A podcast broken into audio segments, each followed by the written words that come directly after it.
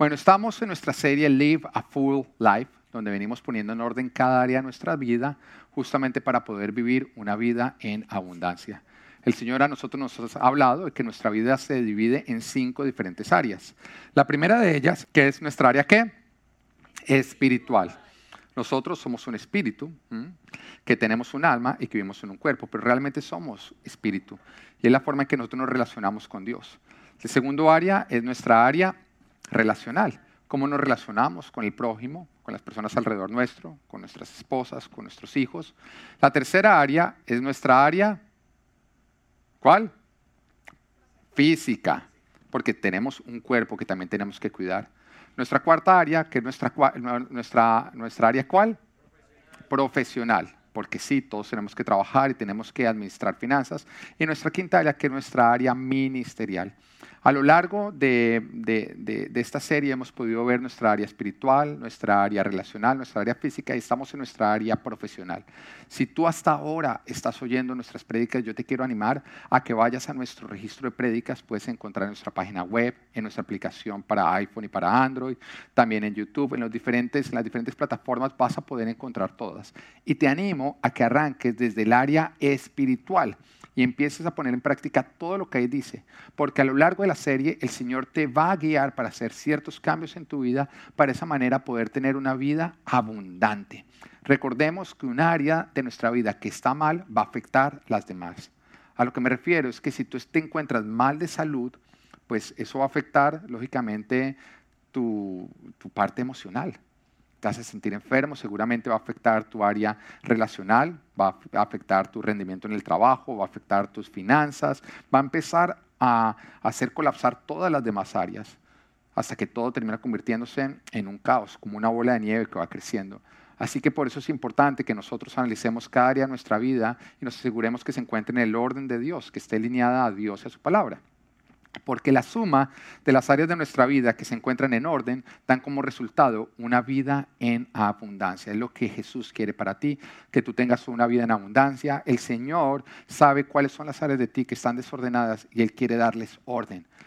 Pero tú tienes que estar dispuesto a obedecer para que de esa manera Él pueda organizar. Venimos viendo nuestra área profesional Alguien me preguntaba que por qué durante este tiempo el coronavirus no frenaba esta serie y hablando del área profesional y más bien porque no hablaba de temas que tengan que ver con el coronavirus. Me refiero a temas eh, que refieran al miedo, a poner la confianza en Dios, etcétera, etcétera. Pero mi respuesta fue sencilla, porque yo estoy haciendo lo que Dios me está diciendo que yo debo hacer. Y Dios en este tiempo me ha dicho que en tiempos de crisis es importante confiar en Él, pero también hacer nuestra parte, que es confiar en Él. Hacer tu parte es confiar en Dios. Y Dios nos llama a nosotros estar en orden, porque el orden es clave cuando estamos pasando por tiempos de crisis. Porque si tú te encuentras en desorden y las cosas están mal, te va a ir muy mal. Pero si te encuentras en orden y tú eres eh, eh, y, tú haces todas las cosas de la manera de Dios, la provisión de Dios va a ser suficiente. El orden es importante. Recordemos que en tiempos de José, cuando toda la región tuvo que sufrir una gran hambruna, fue justamente el orden, una buena administración, la estrategia que Dios le dio a su pueblo para que ellos pudieran tener comida en tiempo en que la gente se está muriendo de hambre. Así que el orden es la estrategia que Dios nos da para que nosotros podamos salir de esta situación siendo más fuertes y no siendo débiles. Estamos viendo a lo largo de, las últimas prédicas cinco principios de administración que no pueden faltar en tu vida. Me refiero, no deben faltar ni cuando las cosas están yendo bien ni en tiempos malos, sino que deben estar en todo tiempo porque te van a permitir a ti crecer en prosperidad. Y todos tienen que ver con una buena administración. No tiene que ver simplemente con que yo oigo la prédica y ya espero que por eso Dios me bendiga, porque eso es más bien agüero. Tiene que ver con siembra y cosecha. El Señor me enseña a mí a sembrar de una manera correcta para yo poder cosechar. Así que te quiero animar a que durante este tiempo estés analizando y mirando a ver si estos cinco principios de buena administración tú los estás aplicando en tu vida de la manera en que se deben aplicar. Y entonces estamos usando los dedos de la mano y cada dedo hace referencia a un área que tú debes estar aplicando. Entonces es fácil de recordar si tú le prestas atención. El primer dedo, que es este, cuando tú le haces a alguien así o alguien te hace así, ¿qué es lo que está refiriendo? A las cosas bien. En otras palabras, sé íntegro. Sé íntegro, no hagas uso de la trampa, no hagas uso del engaño, no busques las ganancias malavidas, porque la palabra de Dios dice que las ganancias malavidas no duran, no van a durar. Entonces haz las cosas bien. Tú no quieres en tus manos algo que tú no hayas obtenido por los medios que Dios aprueba. Porque si lo obtuviste por los medios que Dios no aprueba, quiere decir que Dios no te lo dio. Y Dios no va a permitir que tú conserves lo que Él a ti no te ha entregado. El segundo, que es este dedo, cuando tú le dices a alguien así, ¿tú qué estás diciendo? Estás hablando de dirección. Y esto refiere con darle dirección a tu dinero. Dale orden. dale orden. Y tiene que ver con maneja un presupuesto. Maneja tu dinero con sabiduría y no con capricho. Las personas que no tienen presupuesto son personas que no son ellos los que están dándole la dirección a su dinero de una manera sabia, sino por capricho. Un día van caminando, de pronto ven que algo está en descuento, se les mueven las emociones y terminan comprando cosas que no necesitan comprar. Entonces, cuando tú tienes un presupuesto, se te ayuda a que tu dinero está siendo manejado con sabiduría, no de manera caprichosa. El tercer dedo, que es el que vamos a ver hoy, ¿cuál es el dedo? Eh, no se lo vayas a mostrar. Muchísimo menos si estás sentado al lado de tus esposas, de tus hijos, tú no quieres mostrar ese dedo, porque es el dedo que no se muestra, ¿no es cierto? Es el de acá de la mesa, no lo voy a mostrar, es no tengas deudas, por eso no se muestra, es algo que no se hace, no te endeudes. El cuarto dedo, que es el dedo de qué, que encontramos acá, del anillo, del compromiso, sé generoso. Si tú quieres ser próspero, tú tienes que ser generoso. Dios no te va a dar grandes sumas de dinero si tú eres un egoísta que solamente piensas en ti. El Señor es generoso y por lo tanto le gusta darle dinero para que lo administre a aquellas personas que tienen un corazón como el de Él. Y Dios tiene un corazón generoso. Él entregó a su único hijo por amor a nosotros. Nunca te vas a parecer más a Dios que cuando tú eres generoso.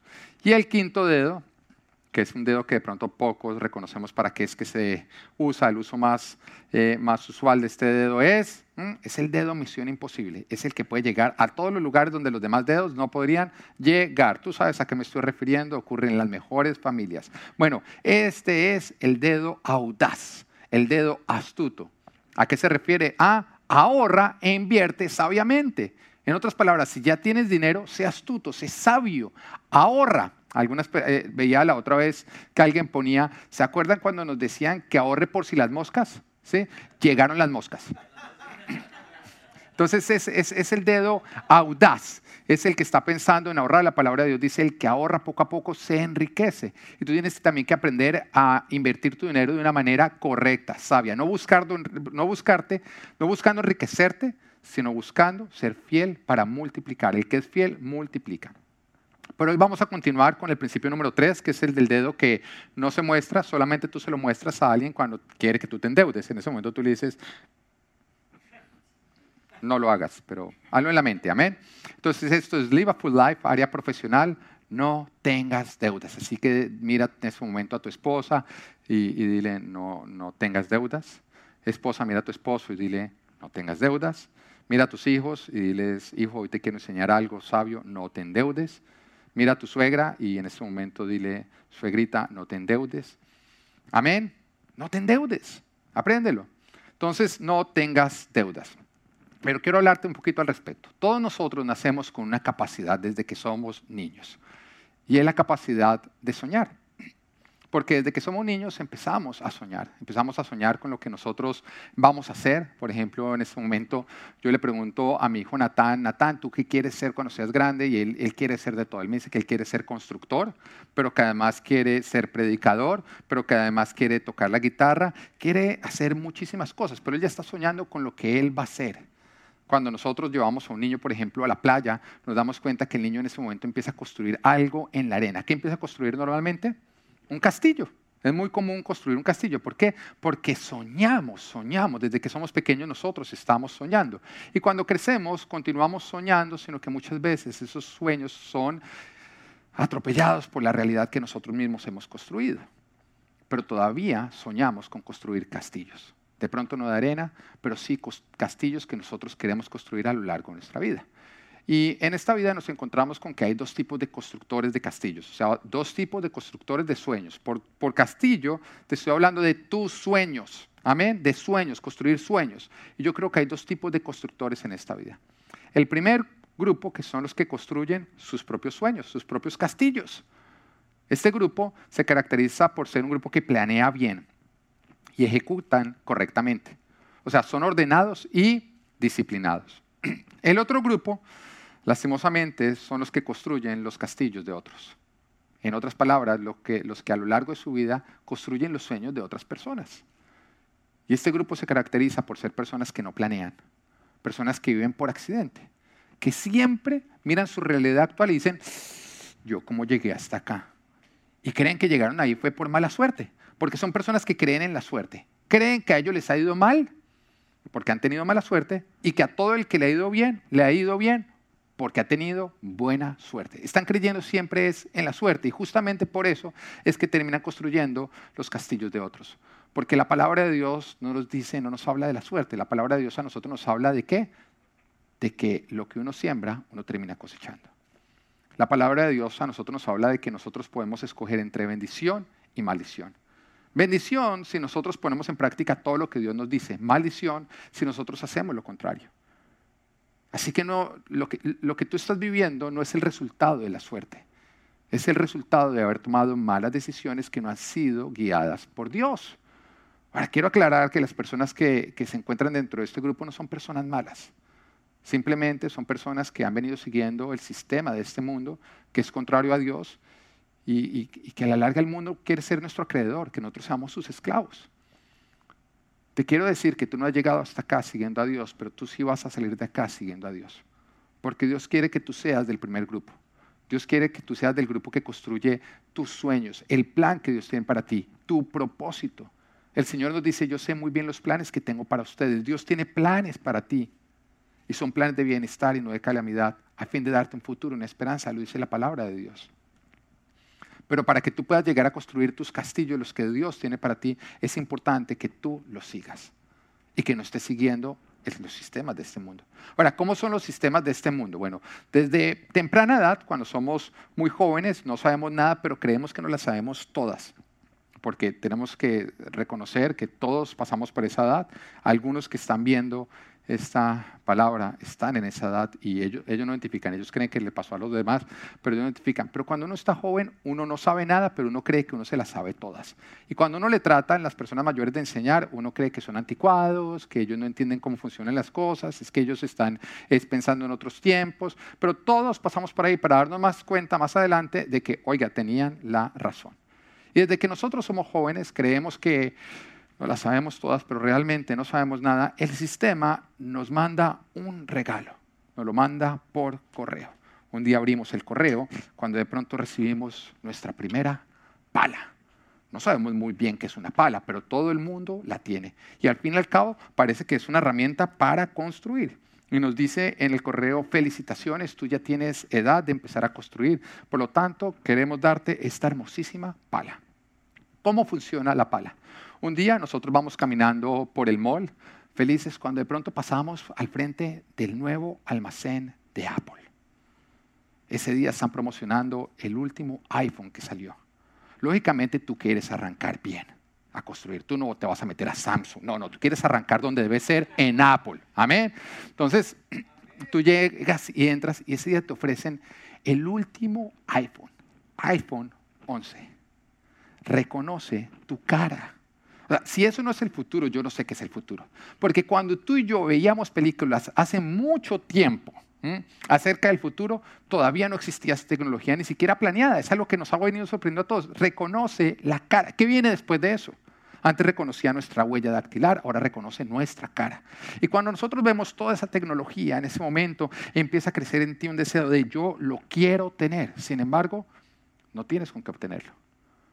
En ese momento haces tu cara de triste cuando de pronto el vendedor, aparentemente jugando el papel de tu mejor amigo, te dice, mira, yo creo que hay una manera que tú te lo podrías llevar hoy. Eh, eh, de casualidad tú tienes pala. Y en ese momento tú dices, ah, sí, acá la tengo, me llegó el otro día en el correo, pero, pero ¿cómo funciona? Y el vendedor te dice, es muy sencillo. Tú te lo llevas hoy, no tienes que hacer nada, simplemente te lo llevas hoy y a partir del próximo mes simplemente es un palazo al mes. Es simplemente un palazo al mes. Oiga, suena, suena, suena en ese momento fácil, porque cuando tú miras alrededor hay un montón de tierra y un montón de tiempo para acabar. Así que por un solo palazo al mes, yo me puedo llevar el último iPhone. Él te dice, sí, él aparentemente es tu mejor amigo. Te dice, claro que sí, mira, tú, tú hasta te vas sintiéndote en deuda con el vendedor, aunque ya que has endeudado con Apple, ¿no? Te sientes como en deuda, pero tú vas caminando con tu nuevo iPhone cuando de pronto en ese momento tú pasas por el frente del gimnasio. Y seamos sinceros, o sea, tienes el último celular, el cool, es un Samsung, es el que es. Ahora, si tú estás viendo esto a través de un Samsung, no me odies, es un chiste simplemente, amén. Y, y de pronto miras el gimnasio y, y todos los del gimnasio se ven tan bonitos adentro, pero, pero, pero seamos sinceros, tú no te ves como ellos, no, no. Así que tú entras simplemente a curiosear. Ese día los del gimnasio se aseguran de esconder a todos los feos, tú nada más estás viendo los bonitos y tú dices, no, eh, eh, ¿cómo haría yo para verme como ellos? Y ellos te dicen, muy sencillo, hoy tenemos un plan, tú por cuatro palazos al mes puedes ser parte de este gimnasio. Tú en ese momento lo miras y dices, wow, cuatro palazos al mes, suena como mucho, no, yo no sé. Y ya cuando estás por irte, de pronto llega el vendedor y te dice, mires, solo porque eres tú y solo por hoy hay una promoción, 50% de descuento. Con dos palazos al mes tú puedes venir a hacer uso de todas nuestras instalaciones y algún día verte como yo. A nosotros el sistema nos ha enseñado que 50% de descuento es igual a es gratis. Claro, porque tú llevas dos y nada más pagas por uno, ¿no? Ahora, a 75% de descuento tú ya estás haciendo plata. Si tú no lo haces, pierdes plata. Eso es lo que nos enseña el sistema. Así tú, que tú quieres aprovechar la oportunidad. Tú en ese momento firmas, son dos palazos más. Al fin y al cabo, solamente te has comprometido a tres palazos. Hay muchísima tierra y muchísimo tiempo por cavar. Pero sigues tú caminando cuando de pronto te das cuenta que Tienes el celular, tienes un gimnasio al que no vas nunca, pero lo tienes. Si quisieras ir, en cualquier momento tú puedes empezar a ir. Amén. Pero estás todo mal vestido. Entonces, en ese momento, miras tu pala y dices, pues, pues me voy a vestir bien. Voy a comprarme la ropa que siempre quise. Y te metes a comprar ropa. Ese día, nuevamente, te comprometes a siete palazos más. O sea, ya estás comprometido a 10 palazos en tu vida. No sabes cómo llegaste hasta allá, pero bueno, no, no, no, te aburras. Es algo con lo que tú vas a tener que lidiar en el futuro. Hoy no te preocupes por eso. Hay mucha tierra en donde cavar. Apenas el hueco te está llegando hasta el tobillo. Tienes toda una vida para salir de ese hueco que estás cavando. Cuando de pronto te llega por correo otra carta. Felicitaciones. Estamos muy orgullosos de ti. Eres un gran cavador toma esta pala más grande. ¡Wow! Una pala más grande. ¿Y para qué funciona? Y te lo expliquen. Te lo explican. Ya, no pienses en celular, ya no pienses en una, una suscripción al gimnasio, en comprar ropa. Piensa más grande. Nosotros te vamos a ayudar a comprar castillos más grandes. Piensa, por ejemplo, en un carro. Piensa, por ejemplo, en el último computador. Piensa, por ejemplo, en marcas de ropa todavía más costosas. Así que tú te emocionas y empiezas a hacer uso de tu pala. No piensas mucho porque el sistema te ha enseñado a que no pienses en el futuro. Piensa en el ya. Disfruta ya que mañana te preocupas por pagar. Bueno, estás saliendo tú del colegio y de pronto te estás enfrentando a un gran reto, la universidad. Cada día están más costosas, cada día es más difícil hacerlo, pero bueno, en ese instante llega el banco y te dice, queremos ayudarte. Y para esto queremos darte todavía una pala más grande. ¿Más grande? Sí, estamos hablando de que te vamos a prestar no solamente para pagar tu universidad, sino también para pagar los libros, para pagar tu hospedaje, para pagar alimentación. Pero olvídate de McDonald's, vas a comer bien en buenos restaurantes. Además, es tiempo de la universidad, tienes que pasarla rico, así que vas a necesitar un poquito de extra plata para poder ser parte de los jóvenes cool de la universidad. Tú en ese momento vas a preguntar cómo vas a hacer para pagar, pero ellos vuelven y te dicen a ti, no te preocupes, disfruta hoy paga mañana. Eso es problema de tu futuro tú. Porque cuando uno es joven, uno cree que futuro yo y yo somos dos personas completamente diferentes. Uno lo cree. Futuro yo y yo somos dos personas completamente diferentes. Así que tú entras a la universidad. Al fin y al cabo somos jóvenes, tenemos toda una vida por delante. ¿Qué nos va a poder pasar? Y metes tus buenos palazos para unos años más adelante graduarte y encontrarte con que la carrera que tú estudiaste no te da para pagar todo lo que tú debes. En el momento ni siquiera lo pensaste, porque el sistema te ha enseñado a ti a que no es importante planear, lo importante es vivir. Así que tú no estudiaste ni siquiera una carrera que tenga un crecimiento, que sea promotora financieramente, sino que simplemente te lleva a ti a desarrollar tus sueños. Independiente de si vas a poder encontrar trabajo para desarrollarlos o simplemente vas a tener un cartón que no te va a servir para nada. Lastimosamente, encuentras un trabajo que apenas te alcanza para cubrir con los palazos mensuales a los cuales te has comprometido.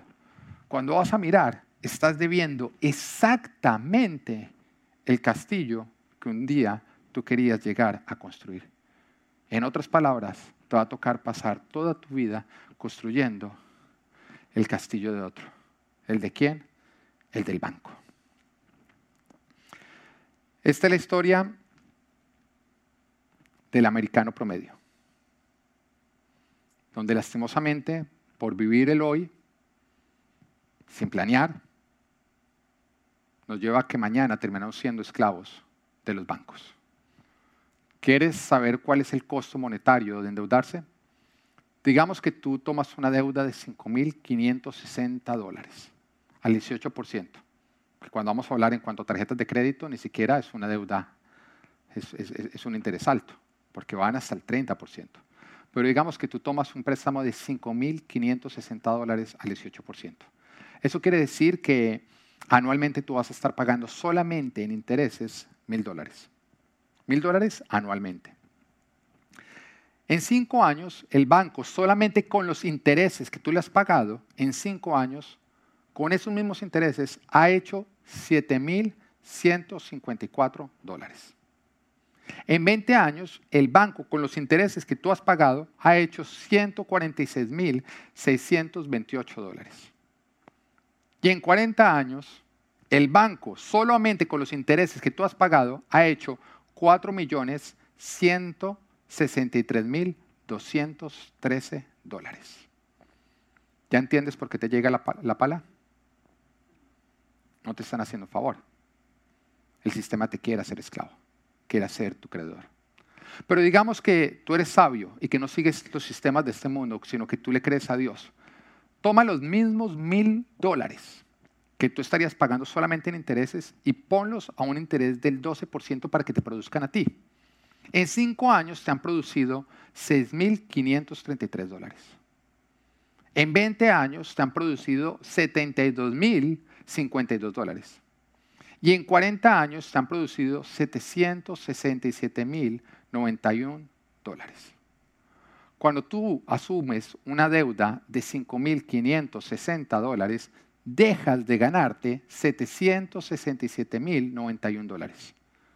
Y estás haciendo que otro se gane 4.163.213 dólares. La pregunta es, ¿Qué castillo estás construyendo? ¿El tuyo o el de otros? La Biblia llama el endeudarse esclavitud.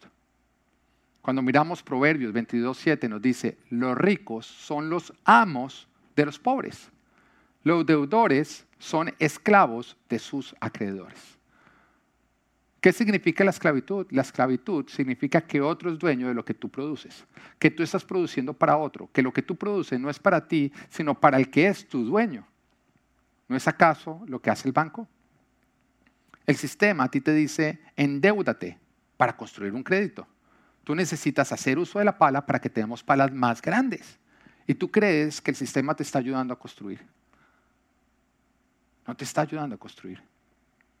El sistema está construyendo esclavos. El sistema de Dios, ¿qué te dice en lugar de eso? Romanos capítulo 13, versículo 8 nos dice, no tengan deudas pendientes con nadie, a no ser la de amarse unos a otros. El sistema de este mundo te dice, endeúdate para construir tu crédito y de esa manera poder endeudarte a mayor escala. Pero Dios te dice, no te endeudes en nada, ni con nadie. Que tu única deuda con las demás personas sea la de amarte con ellos. La Biblia también llama a las deudas maldición. Nos están diciendo que es una maldición. Mira Deuteronomio capítulo 28, versículo 12 y 13.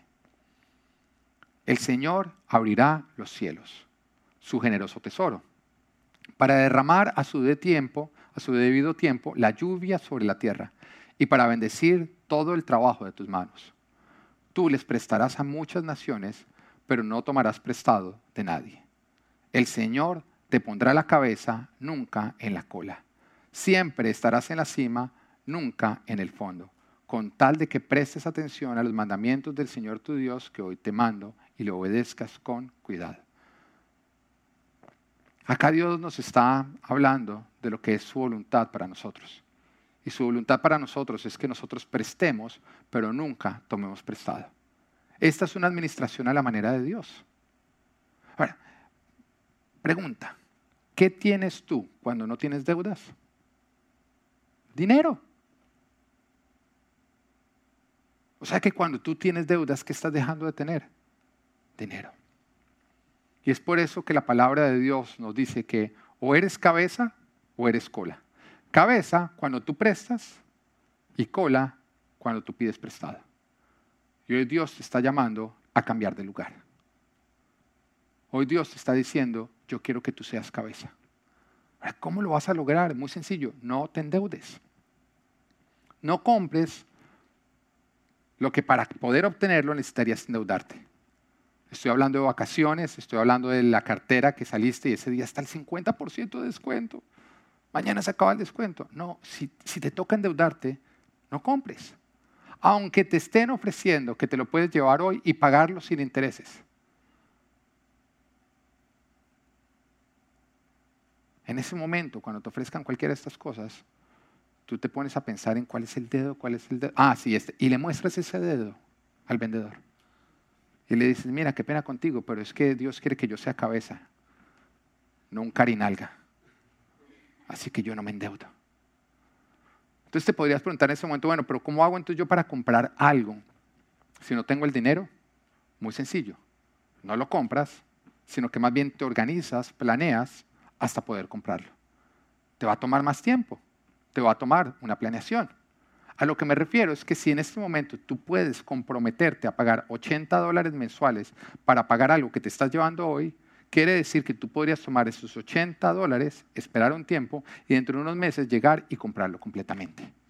Entonces es cuestión de tú tener paciencia, es cuestión de tú caminar a la velocidad que Dios quiere que tú camines, de no tomar atajos. Es muy sencillo. La deuda, las deudas de unos es la riqueza de otros. Y por eso Dios nos dice en Deuteronomio 28, 12, nos dice, tú le prestarás a muchas naciones, pero no tomarás prestado de nadie. Porque Dios quiere que tú produzcas riquezas, no que tú seas el esclavo de otras personas. Además, cuando tú te endeudas, tú le estás quitando la oportunidad a Dios de hacer un milagro. Recordemos la escena en que Jesús estaba con sus discípulos y había una gran multitud y Jesús quería que ellos alimentaran la multitud. Y ellos simplemente tenían eh, cinco panes y dos pescados. Imagina por un momento que ellos en vez de haber acudido a Jesús para que multiplicara lo que ellos tenían, ellos hubieran dicho, mire, mire, no, no, no, no moleste a Jesús hubiera llegado Tomás y les hubiera dicho, no se preocupen, no molesten a Jesús, toca resolver, toca más bien mostrarle al que nosotros podemos salir adelante, no, no toca estarlo molestando por esas bobadas. Yo conozco una panadería acá que justamente se llama eh, Como hoy, pague mañana. Entonces vámonos allá, ellos nos fían el, pan y entonces se hubieran ido los doce discípulos para allá, para la panadería, come hoy, paga mañana, y hubieran dicho, mira, ¿cómo estás? Necesitamos una provisión de cinco mil panes, ¿tienes pescado? Uy, hay pescado, bueno, también danos por favor otros quince mil pescados. Eh, eh, muchas gracias, don Julio, eh, ¿cuánto le debo? No, no, me preocupo, la próxima, el próximo mes empiezo a pagar. No bueno, muchas gracias. Y se llevaban toda la provisión y llegaban donde Jesús en ese momento. Y Jesús estaba ansioso por hacer un milagro, por glorificarse. Por todo decir algo, Dios está ansioso por hacer milagros en tu vida. A Dios le encanta, le fascina hacer milagros. El Señor quiere glorificarse a través de tu vida. El Señor quiere hacerse visible, quiere hacer visible su poder a través de, de, tu vida. Y cada oportunidad o cada situación difícil que tú atraviesas es una oportunidad para que Dios lo haga. Para ti es una situación difícil, para Dios es una oportunidad de que tú lo conozcas a una mayor escala. Pero resulta que Jesús en ese momento, estamos haciendo que hubiera pasado si la historia hubiera sido así, ¿no? Jesús ansioso por hacer el milagro, voy a multiplicar panes y pescados, voy a mostrarle a estas personas que conmigo nunca va a haber escasez, independiente, no importa si están pasando por coronavirus, lo que sea, no va a haber escasez para los que están conmigo. Y de pronto llegan los discípulos con un montón de mercado, panes, pescados, y Jesús llega y les pregunta, ¿y ustedes de dónde sacaron todo eso? Y ellos le dicen, no te preocupes, Jesús, resolvimos y, además prácticamente regalado, porque una pequeña cuota por el resto de la vida de aquí hasta allá, pero coman todos. Bueno, esa es la historia de muchos. Los discípulos se hubieran quedado sin haber visto un gran milagro. Cuando tú sales a endeudarte, tú le estás quitando una oportunidad a Dios de hacer un gran milagro. Aprende a depender de Dios. Aprende a aplicar sus principios. Aprende a pedir y a esperar, dejando que Él guíe todos tus pasos. Aprende a aceptar sus no o sus no todavía. Aprende a depender de sus milagros. La palabra de Dios nos dice en 1 Corintios 7:23, ustedes fueron comprados por un precio. No se vuelvan esclavos de nadie. Es curioso que los grandes ministerios que levantan misioneros ponen una condición para aquellas personas que quieren entrar en ese campo, para aquellas personas que quieren ser misioneros. Y esa condición es que estas personas no pueden tener deudas. Porque el Señor te está llevando a ti a predicar libertad. Tú debes vivir la libertad.